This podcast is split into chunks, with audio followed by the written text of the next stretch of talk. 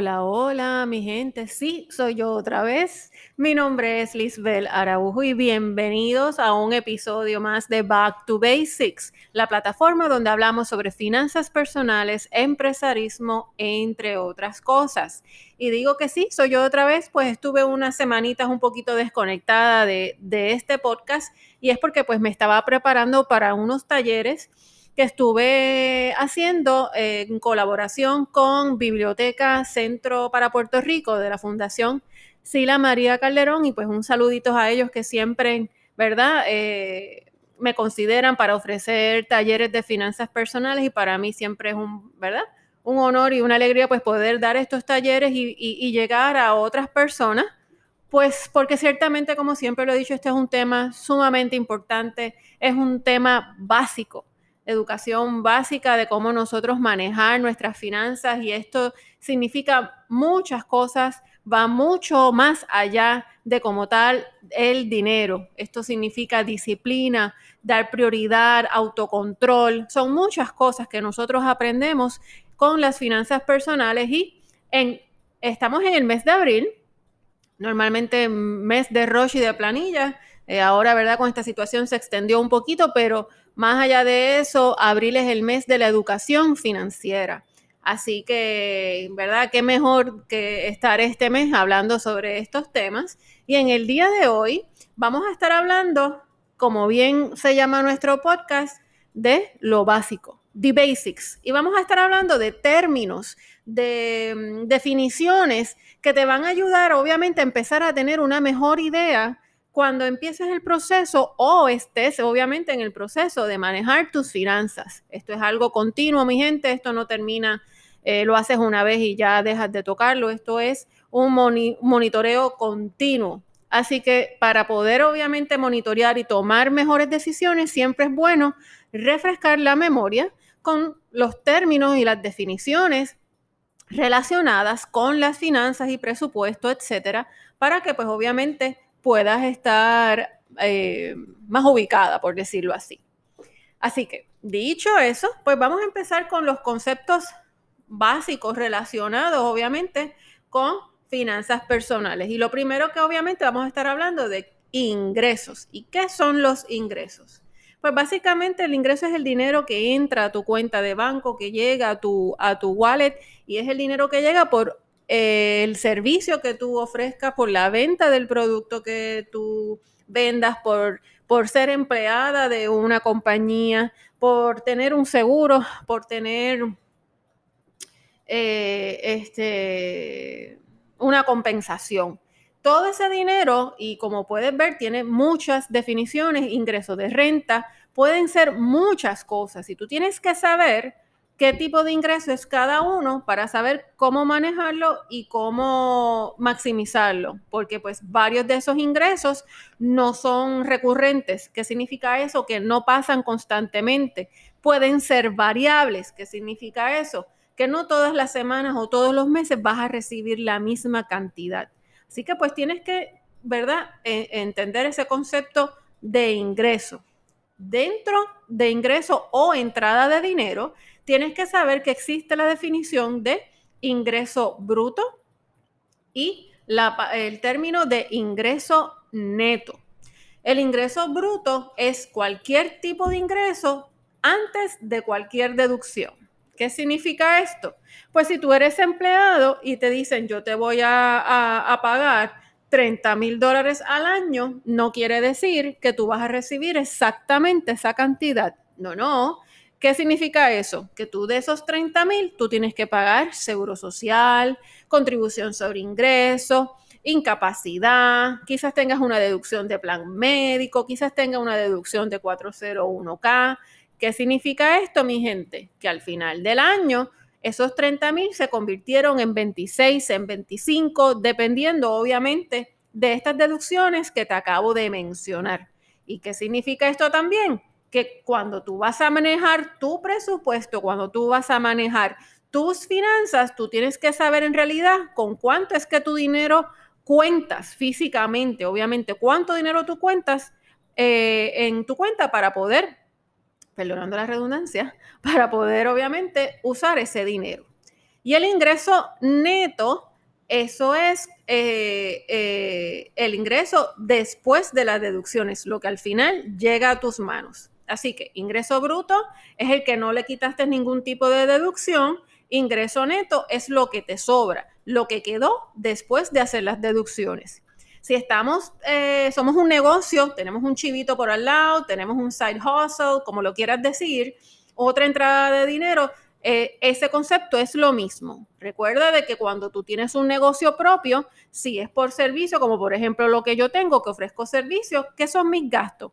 Pues este, lo que yo le pago a mi, a la que me ayuda en las redes, un saludito a Jen, eh, el que, lo que yo pago en publicidad, ¿qué quiere decir? Que ese dinero lo tengo que reducir, lo tengo que deducir de lo que yo recibí de mis servicios.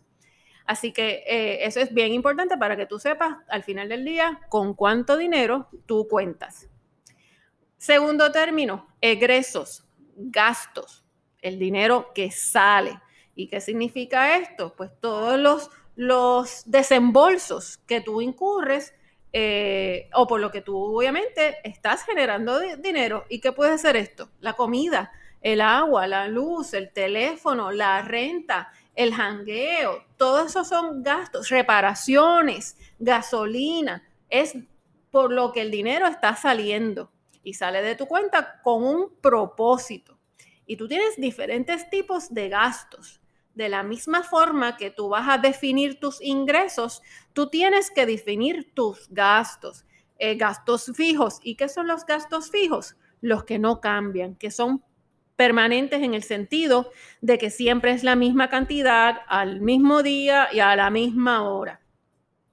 Gastos flexibles son gastos que van a variar en cantidad, en frecuencia y no necesariamente eh, sean eh, necesarios, ¿verdad? Pues saliste hoy y la semana que viene no saliste. Eso es un gasto flexible. Eh, y gastos discrecionales son que van a variar según, ¿verdad? Nuestro deseo, nuestra posibilidad, nuestra voluntad. Eh, son diferentes formas de, mencionar y de clasificar eh, el dinero que sale y para dónde sale. Y precisamente tienes que clasificarlo de esa forma, tienes que entender la función de cada uno para saber eh, si lo estás manejando bien o no. Entonces seguimos. Cuando nosotros entonces vamos ahora a la otra parte de términos de, de, finanzas, tenemos estas tres que para mí son obviamente las tres más importantes, por decirlo así, porque van a depender precisamente, eh, según yo mejor maneje tanto mis entradas como mis salidas, voy a tener un sobrante para, para estas tres. Ahorro, deudas e inversión. El ahorro es el dinero que tú reservas para un futuro, es el dinero que tú no utilizas para, gastar, es el dinero que tú vas acumulando para X o Y razón, para emergencia, para el viaje, para el carro, para el baby, para, para el divorcio, para, para el retiro, para la casa hay muchas razones por las que tú permites o deseas, mejor dicho, ahorrar. Lo importante es que entiendas que es un dinero reservado. Quiere decir que no lo vas a estar sacando constantemente. Lo tienes al ladito, está ahí cogiendo, no cogiendo polvo, cogiendo intereses. Si lo manejas y lo pones donde tienes que ponerlo. Deudas. Estas son las dolorosas, mi gente, y lamentablemente vivimos endeudados. Eh, y a veces de más por no saber manejar bien el dinero. Y las deudas son obligaciones que yo tengo con alguien porque tengo que devolverle ese dinero, porque me dio, me dio dinero para X razón y yo lo tengo que devolver. ¿Y quién me dio dinero? Pues el banco me dio dinero para comprarme la casa. El banco me dio dinero para comprarme un carro. El, banco me dio dinero para un préstamo personal. La tarjeta de crédito me dio dinero para irme de shopping. Eso, ah, mami, papi, mi amigo, mi esposo, mi tía, me prestó unos chavitos para X o Y razón. Esos son deudas, mi gente. Y nosotros, pues obviamente, tengo una obligación para yo devolver ese dinero, porque no era un dinero que yo tenía disponible. Por eso es que mismo lo pedí prestado para X propósito y ahora lo tengo que pagar. ¿Qué quiere decir eso, mi gente? Que yo tengo entonces que estar bien seguro de que el dinero que entra a mi cuenta, a mí, yo cuando vaya a hacer los desembolsos, eh, tengo que tener dinero para cubrir estas deudas y pagar estas deudas. Estas deudas, obviamente, en su mayoría pueden ser fijas en el sentido que es la misma cantidad todos los meses. Hay otras que pueden eh, variar. Lo importante es que tienes que tomarlo en consideración en tus finanzas personales. Cabe señalar que hay deudas buenas y unas no tan buenas, pero eso lo discutimos en otro momento. Y por último, inversión. Es que nosotros invertimos, utilizamos estos recursos, este dinero para algo productivo que me genera más dinero en una proporción más grande. Compré un negocio, compré otra propiedad para para alquilarla, invertí en la bolsa de valores, invertí en Bitcoin, invertí en, Apple, en quien sea, eh, invertí para mi retiro.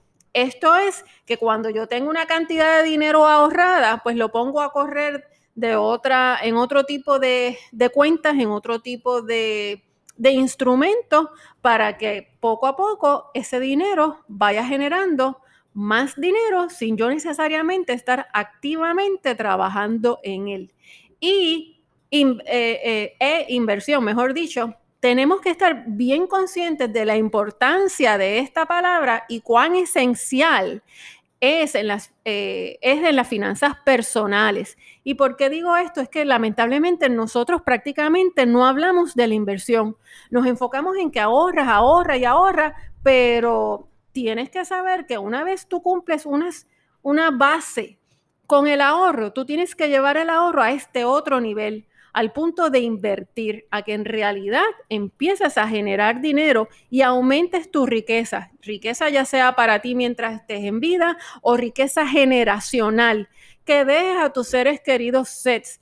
Esto es algo que nosotros nunca necesariamente lo hablamos o lo tomamos en consideración y creo que ya es hora de que nosotros debemos entender la importancia de que es invertir y saber obviamente estos términos y en dónde, cómo, cuándo invertir para nuestro beneficio y para la maximización de nuestros recursos, de nuestro dinero. Así que mi gente, como les dije, estos son the basics, lo básico en los términos para nosotros poder empezar a manejar nuestras finanzas Ciertamente hay muchos otros términos que pues, obviamente poco a poco vamos a estar hablando y vamos a, ir familiarizándonos con ellos, pero lo importante es que tú entiendas y sepas clasificar cada uno de estos para que se te haga mucho más fácil tomar decisiones y decisiones inteligentes. Así que eh, sigan pendientes a nuestro podcast, sigan pendientes a nuestras redes sociales, tanto en Facebook como en Instagram, como Back to Basics. Y entra a nuestra página www.backtobasicspr.com, donde siempre tenemos aquí varias ah, plantillas y documentos que puedes eh, descargar para que te ayuden a manejar tus finanzas y empieces a ahorrar y empieces a manejar tu presupuesto. Así que eso es todo por hoy, mi gente. Cuídense mucho y nos escuchamos pronto. Be safe. Chao.